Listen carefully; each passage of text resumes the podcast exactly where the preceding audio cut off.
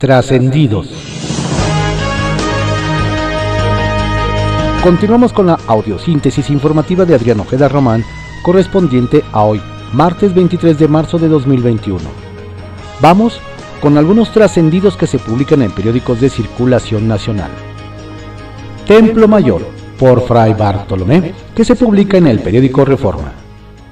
El presidente está tan acostumbrado a vivir en una realidad alternativa que ya no solo inventa adversarios donde no los tiene, sino que ahora ve subsidios donde no existen. Y lo más increíble es que quiere negociarlos. Como si se tratara del armario de Narnia, la semana inició en el mundo fantástico de la 4T, donde Andrés Manuel López Obrador planteó que una comisión del gobierno dialogue con empresas que reciben luz eléctrica limpia y barata, porque no se la compran a la CFE Dichas empresas cuentan con tarifas de autoabasto, lo que implica que detrás hay una inversión privada para generarla de forma eficiente. La lógica, es un decir, de López Obrador equivale a acusar a un ciudadano de recibir subsidios por comprar gasolina a una distribuidora distinta a Pemex, que venden combustible más barato, de mejor calidad y menos contaminante.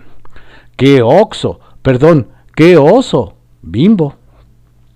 Sin duda, resulta histórico el acuerdo que firmarán hoy el presidente y los gobernadores en el que se comprometen a hacer lo que están obligados a hacer, que es cumplir la ley. Para semejante pleonasmo, habrá toda una ceremonia en Palacio Nacional. Tal vez México es el único país donde se necesita un pacto y una foto de grupo para respetar el voto. Convocados por AMLO, se espera que acudan la mayoría de los mandatarios estatales al Acuerdo Nacional por la Democracia, incluidos los de la Alianza Federalista y los del PAN, que abiertamente han manifestado sus diferencias con el jefe del Ejecutivo. Aunque las apuestas eran que no asistiría, Anoche, el tamaulipeco Francisco García Cabeza de Vaca, quien enfrenta acusaciones de delincuencia organizada, uso de recursos de procedencia ilícita y defraudación fiscal, confirmó su presencia hoy en Palacio Nacional. Sentarse a la misma mesa que el fiscal Alejandro Gersmanero será más incómodo que usar ropa interior de una talla más chica. Ah, caray, ¿A poco los legisladores de Morena están pensando en que los padres de familia no puedan deducir el IVA de las colegiaturas? ¿O será que planean quitarle la tasa cero a los alimentos? La pregunta viene al caso porque, según el diputado Alfonso Ramírez Cuellar, la reforma fiscal va porque va, por la vía de eliminación beneficios. Y a lo mejor el morenista no lo sabe porque es de la casta privilegiada de San Lázaro a la que le pagan sus impuestos. Pero quienes sí tienen que rendir cuentas al SAT saben perfectamente que las deducciones son más bien escasas.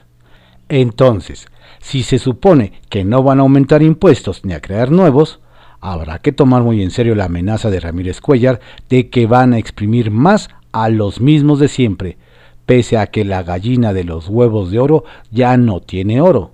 Hace mucho dejó de poner huevos y no sirve ni pa. Confidencial, que se publica en el periódico El Financiero. Al buen entendedor. A Enoch Castellanos no le hizo falta mencionar nombres. Su mensaje durante la Asamblea Nacional de Canacintra, en la que fue reelecto para un tercer periodo al frente del organismo, fue claro y directo. Seguir apostando a la polarización social, advirtió, a pasar por encima de la ley cada vez que no se acomoda a lo que se quiere, conducirse con odios, partir de datos alternativos a la realidad, intimidar a quienes no se doblegan, solo presagian nuevas y peores tormentas. Pasamos poco a poco del discurso de la esperanza a la desesperanza del discurso lamentó Castellanos Férez. ¿Alguna duda de a quién se refería? Cabeza de vaca calienta los ánimos en San Lázaro. En San Lázaro esperan a conocer el dictamen de la sección instructora para debatir en tribuna si se acepta o no el desafuero del gober del PAN en Tamaulipas, Francisco García Cabeza de Vaca, acusado de delincuencia organizada, lavado de dinero y fraude al fisco. Desde mañana miércoles los diputados llevarán a discusión y aprobación al Pleno, según se acordó, un proyecto de controversia constitucional contra el Congreso local tamaulipeco de mayoría panista por la resolución y reformas que aprobó de atraer el proceso de desafuero y desconocer el proceso que llevan los diputados federales. Outsourcing. Hasta después de las Pascuas en la Cámara de Diputados perfilaron ya, desde ayer, según nos cuentan, que el tema del outsourcing se abordará hasta después de las Pascuas por Semana Santa.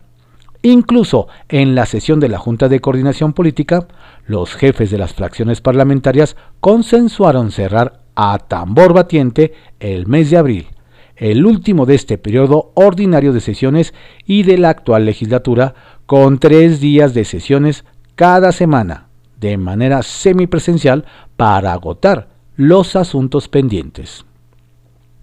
Ecos en la ONU del pleito por la reforma eléctrica.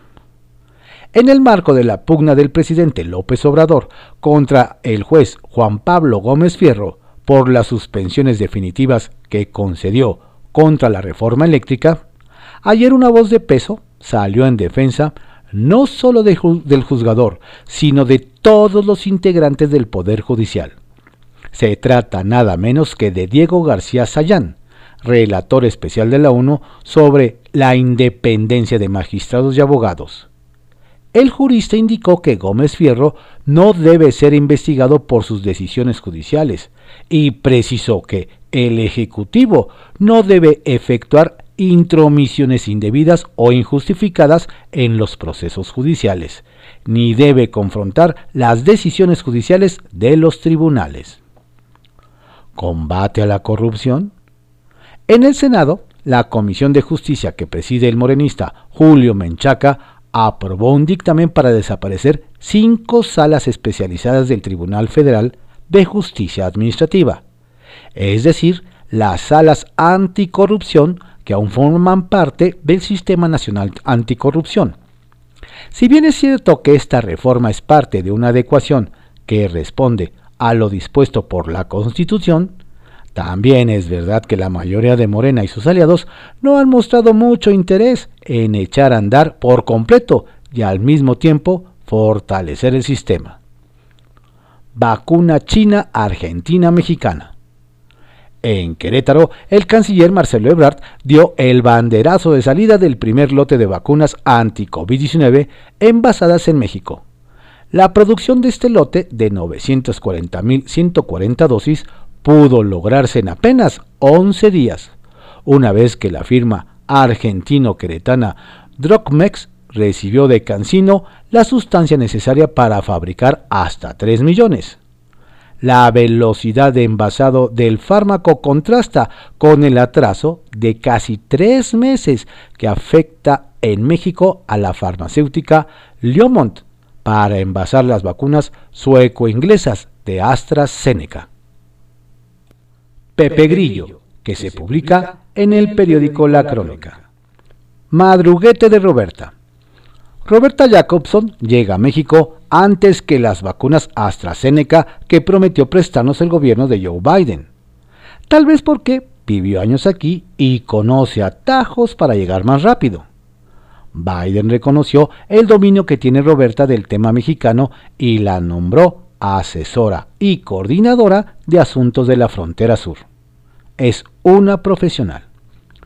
Viene por un acuerdo con el gobierno mexicano sobre temas de migración que estén vigentes el resto del sexenio de López Obrador. Hablará sobre el tema con el canciller Ebrard. Allá quieren saber a qué atenerse en el crucial ámbito de la seguridad fronteriza. De lo que diga Jacobson a su regreso a la Casa Blanca dependerá si las vacunas toman el camino corto o si se lo toman con calma y viajan paso a pasito. El camino conocido La dirigencia de Morena recorre con frecuencia el camino que conduce a las instalaciones del Tribunal Electoral. Lo hace porque ahí se siente bienvenido, consentido, incluso en el Tribunal Electoral del Poder Judicial de la Federación nunca le dicen que no.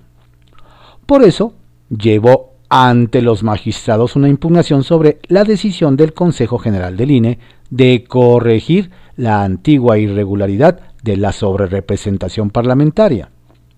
En 2018 Morena y sus aliados obtuvieron el 45.8% de los votos para la Cámara de Diputados. Sin embargo, recibieron el 62% de los diputados federales. No hay que darle muchas vueltas. Es un caso evidente de sobrerepresentación sancionado por la Constitución. Lo lógico sería que el tribunal rechazara la impugnación en un par de minutos, pero cuando se trata de Morena, las decisiones del tribunal escapan a la lógica y se adentran en el resbaladizo ámbito de la sumisión. Castigo o desatino. Los vecinos de la alcaldía Benito Juárez estaban listos para irse a vacunar contra el COVID esta semana. Intercambiaron mensajes y hacían pronósticos de dónde se colocarían los centros de vacunación. Pero a la hora de la decisión, las autoridades capitalinas se saltaron a la alcaldía del Benemérito y optaron por otras opciones. ¿Qué pasó ahí? Como no hay una explicación oficial de la decisión, comenzaron a emerger todo tipo de explicaciones, algunas francamente disparatadas, porque es un desatino pensar en un castigo por ser una alcaldía panista, ¿o no? En esta línea del absurdo, la alcaldía Cuauhtémoc será la última en la lista para que el presidente pueda tomarse la foto como el último adulto mayor de la capital vacunado del, del verbo maicear. Se trata de una vieja y eficaz tradición priista para tranquilizar a rivales inconformes. Se diría que es un premio de consolación atractivo para que no hagan olas. Es un mensaje claro que la sobrina de la alcaldesa de Acapulco, Adela Román, encabeza la lista de diputados locales plurinominales. Esto es, tiene garantizada su curul. Algo similar se recetó a Beatriz Mojica en un distrito en el que Morena es amplio favorito. La idea es que ambas le den vuelta a la página del tema de Salgado Macedonio y dejen que el toro, sin cerca, haga su campaña, aunque sea huyendo de los colectivos feministas. Lo que se dice allá es que la candidatura de Salgado Macedonio cuelga de un hilo y de aquí a la elección todo puede ocurrir, por lo que más vale estar en paz con el partido. Mostrar disciplina por si acaso. Sacapuntas, que se publica en el periódico El Heraldo de México. Blindaje electoral. Este martes, el presidente López Obrador y los gobernadores se reunirán en Palacio Nacional para suscribir el acuerdo por el blindaje electoral, de cara a los comicios del 6 de junio. Nos adelantan que todos los mandatarios confirmaron, incluyendo a los de llamada, la llamada Alianza Federalista, por lo que es probable que veamos a varios comer sapos sin hacer gestos. Mañaneras a debate.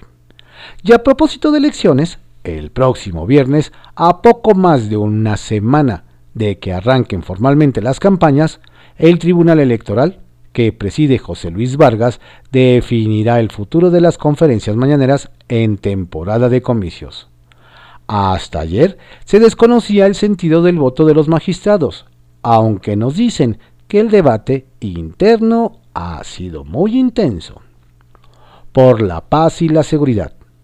Empresarios y gobierno acordaron ir de la mano con el propósito de crear condiciones óptimas que permitan garantizar la paz y la seguridad en México.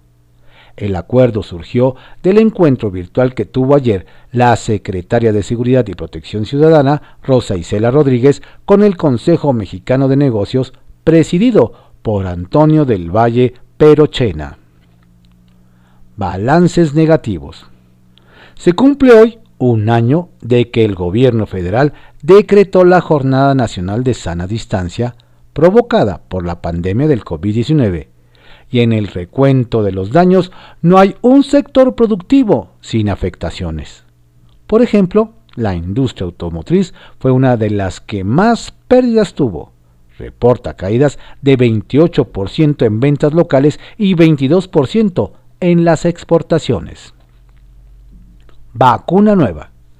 Importante noticia dio a conocer ayer el canciller Marcelo Ebrard Casaubon, al anunciar que ya está listo el primer lote de más de 900.000 dosis de la vacuna CanSino Bio, envasada en México.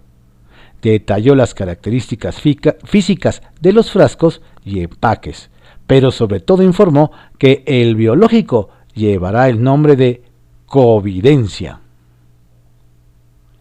Redes de Poder, que se publica en Reporte Índigo.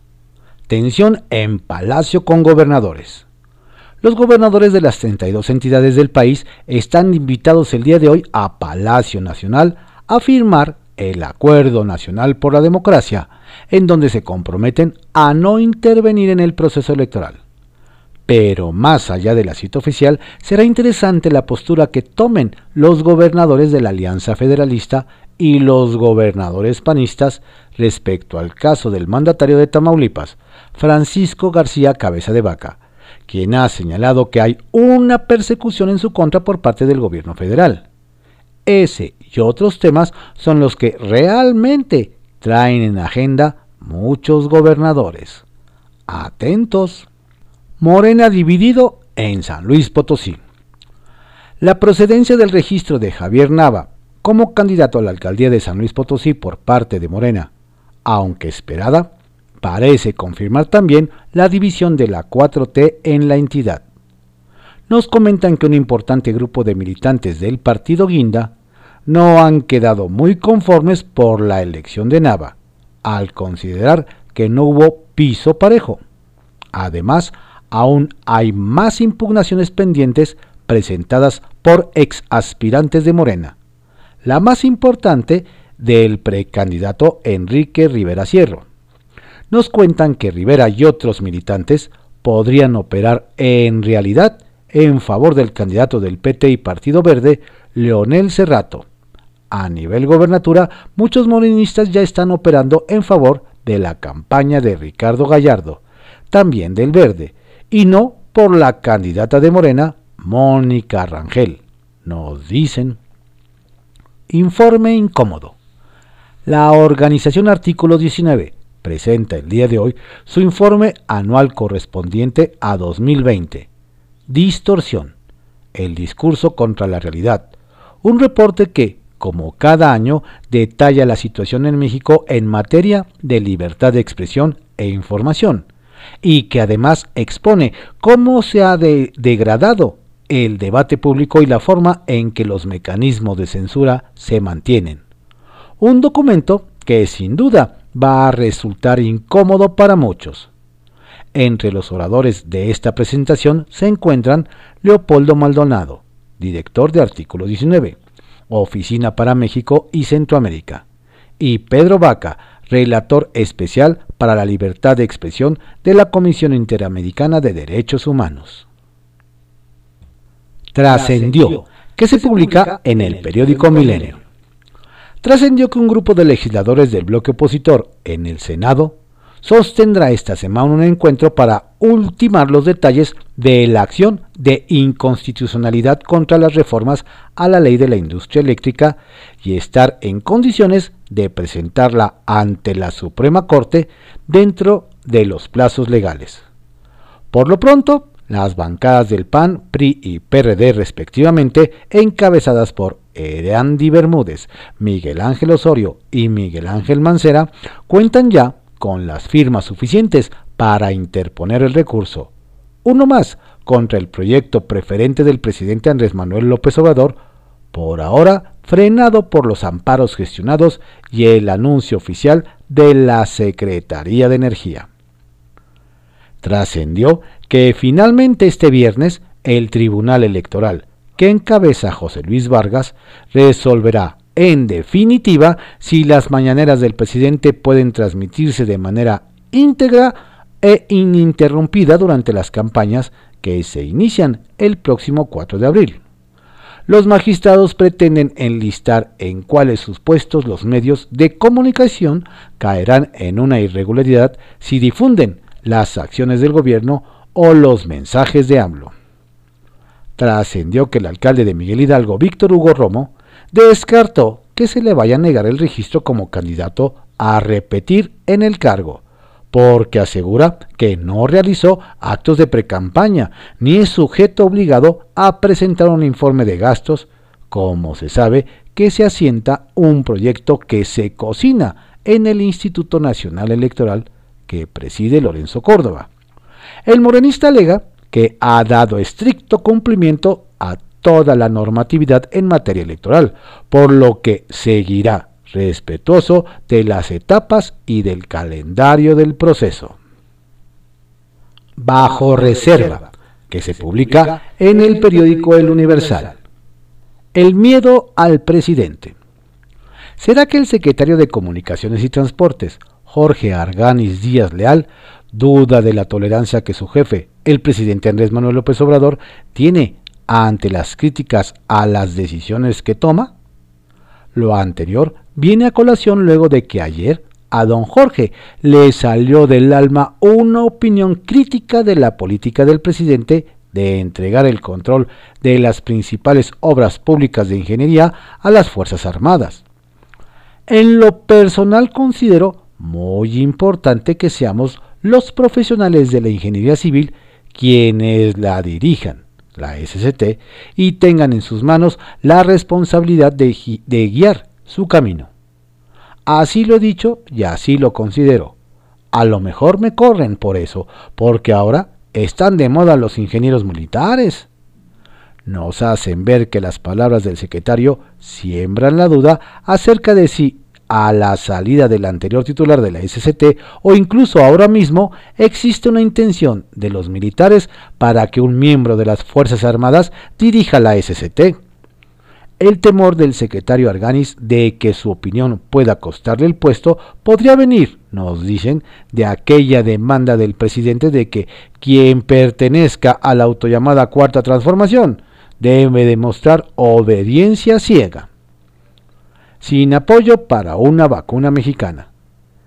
Mientras el secretario de Salud, Jorge Alcocer Varela, presume que antes de que concluya este año habrá una vacuna mexicana contra el COVID-19, porque los científicos y las instituciones están trabajando en el desarrollo de una, en la Universidad Autónoma de Querétaro se han agotado los recursos para continuar con la prometedora investigación para desarrollar este antígeno nos hacen ver que mientras en países como en Estados Unidos, Rusia o Cuba, entre muchos otros, el gobierno se involucra con infraestructura y recursos en la producción, aquí una universidad a la que además se le recortó el presupuesto tiene que andar boteando para reunir 20 millones de pesos que le permitan avanzar en una investigación que al concluirse beneficiará a todos los mexicanos miembros de la UAC dicen que las autoridades federales de salud o de ciencia no han mostrado el menor interés en apoyar el proyecto. La austeridad republicana en contra de la salud nos comentan. Justicia promete del mazo a familiares de policías caídos. Se hará justicia en el caso de los policías y agentes ministeriales que perdieron la vida la semana pasada en el municipio de Coatepec de Harinas Estado de México, quienes fueron emboscados por un grupo de la delincuencia organizada. Ese fue el mensaje, nos dicen, que personalmente dio al gobernador, dio el gobernador mexiquense Alfredo del Mazo, tras reunirse en el Palacio de Gobierno en una discreta reunión con los familiares de los servidores públicos caídos. Nos comentan que don Alfredo les expresó sus condolencias y agradeció el trabajo que los elementos realizaron para dar seguridad a los habitantes del estado. A su vez, durante la ceremonia luctuosa y homenaje a los tres elementos que perecieron el pasado jueves, Del Mazo escuchó el sentir de madres, padres, esposas e hijos de los uniformados a quienes ofreció el respaldo del gobierno del Estado de México. Nuevos candados para el instituto para devolver al pueblo lo robado. Luego de que una de las instituciones más presumidas por el presidente Andrés Manuel López Obrador, el Instituto para devolver al pueblo lo robado, recibió señalamientos de su ex titular por casos de presunta corrupción, nos adelantan que a partir de mañana operará con nuevas reglas para la transferencia de bienes asegurados, abandonados y decomisados en procedimientos penales federales. Nos dicen que ahora para la recepción física de los bienes, los funcionarios de este instituto deberán levantar un acta de entrega-recepción en la que deberá constar el estado físico, cantidad y demás condiciones de los bienes. Dicha acta deberá ser firmada por los representantes del instituto y el agente del Ministerio Público o funcionario judicial que haya realizado el decomiso o declarado el abandono. Además, es indispensable dar vista al órgano interno de control correspondiente. Además, cuando se trate de moneda nacional o extranjera, el INDEP lo recibirá mediante depósitos a las cuentas bancarias concertadoras señaladas para ello, y cuando se trate de billetes o metales, serán depositados en la bóveda o caja de seguridad que determine el instituto. Con estas nuevas reglas se busca que se deje usar el irónico nombre con el que se le identificó luego de los señalamientos de corrupción, el Instituto para robar al pueblo lo devuelto. Kiosco, que se publica en el periódico El Universal. Reciben primer aviso funcionarios de Tabasco.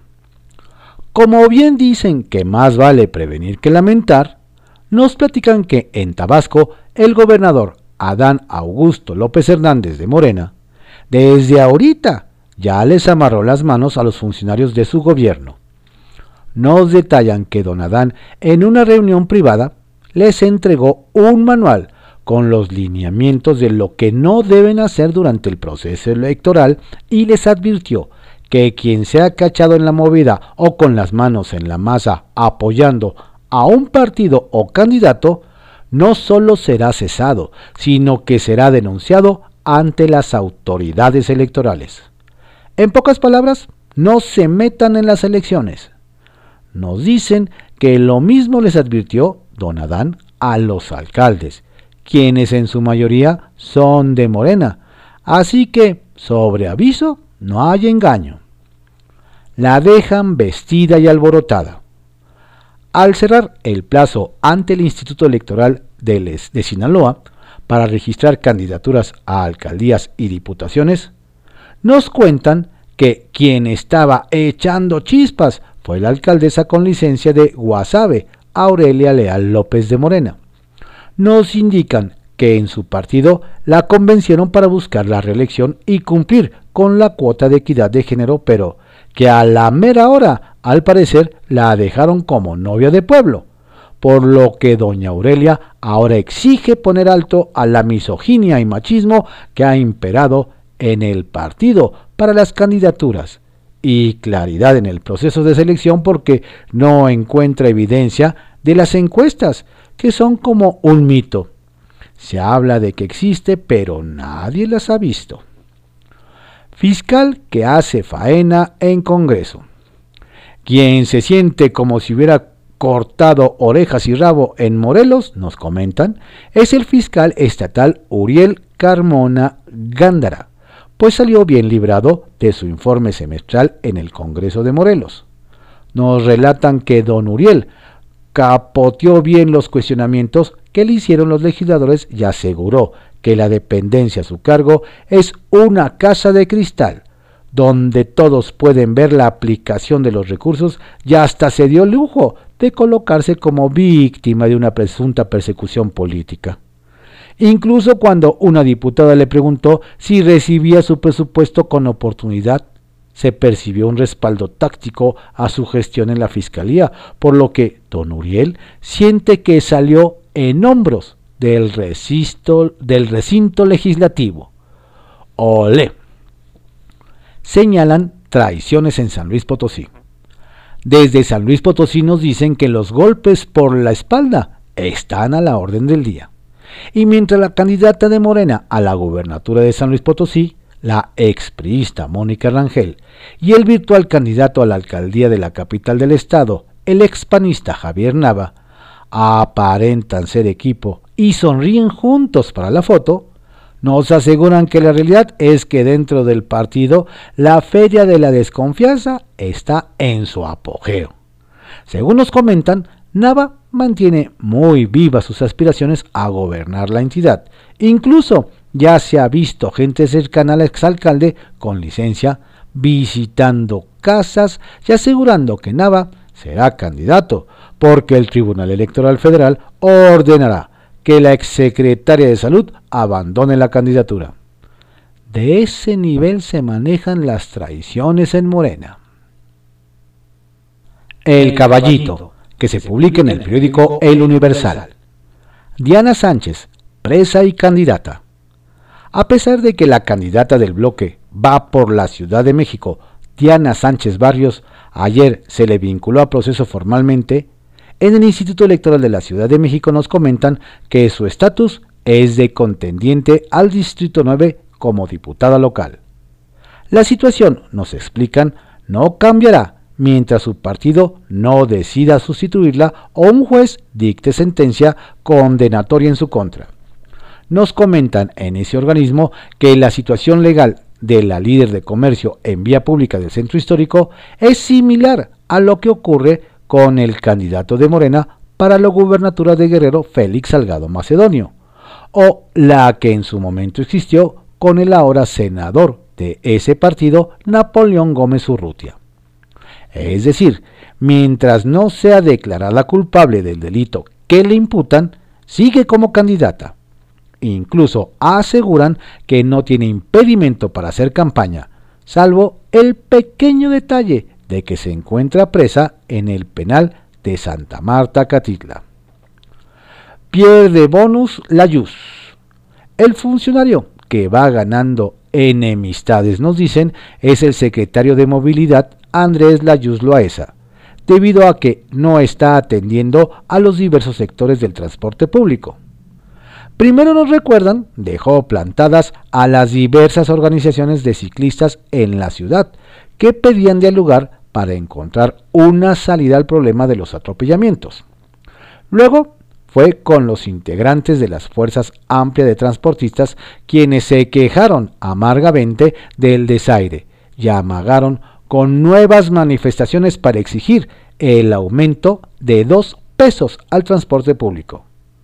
Los bonos del secretario van a la baja.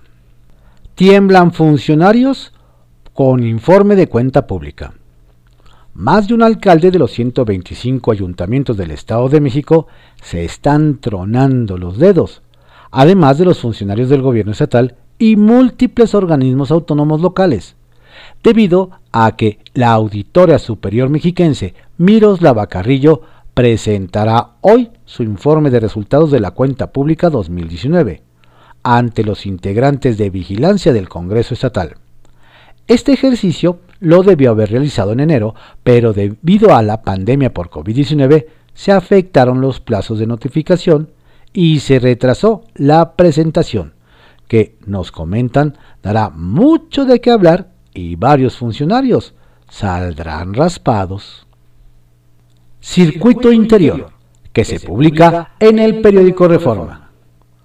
Cuando Miguel Ángel Monroy renunció a la Dirección de Administración y Finanzas del Sistema Colectivo del Metro, solo dijo que estaba en su derecho y que era su voluntad.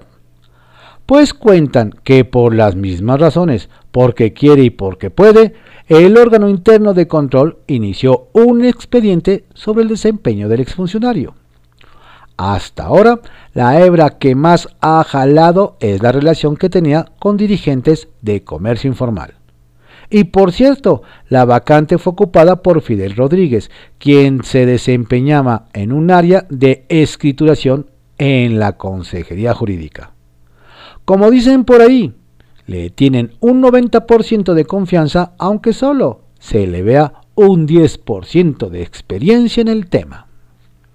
Sin especificar a quién y por cuánto, Naucalpan contrató desde hace un mes una avioneta para perifonear que ya inició el proceso informativo sobre la vacunación.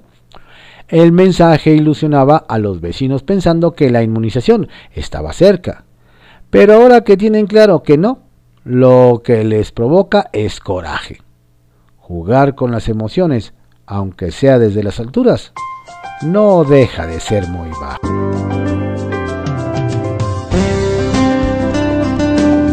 Estos fueron algunos trascendidos que se publican en periódicos de circulación nacional en la audiosíntesis informativa de Adrián Ojeda Román, correspondiente a hoy martes 23 de marzo de 2021.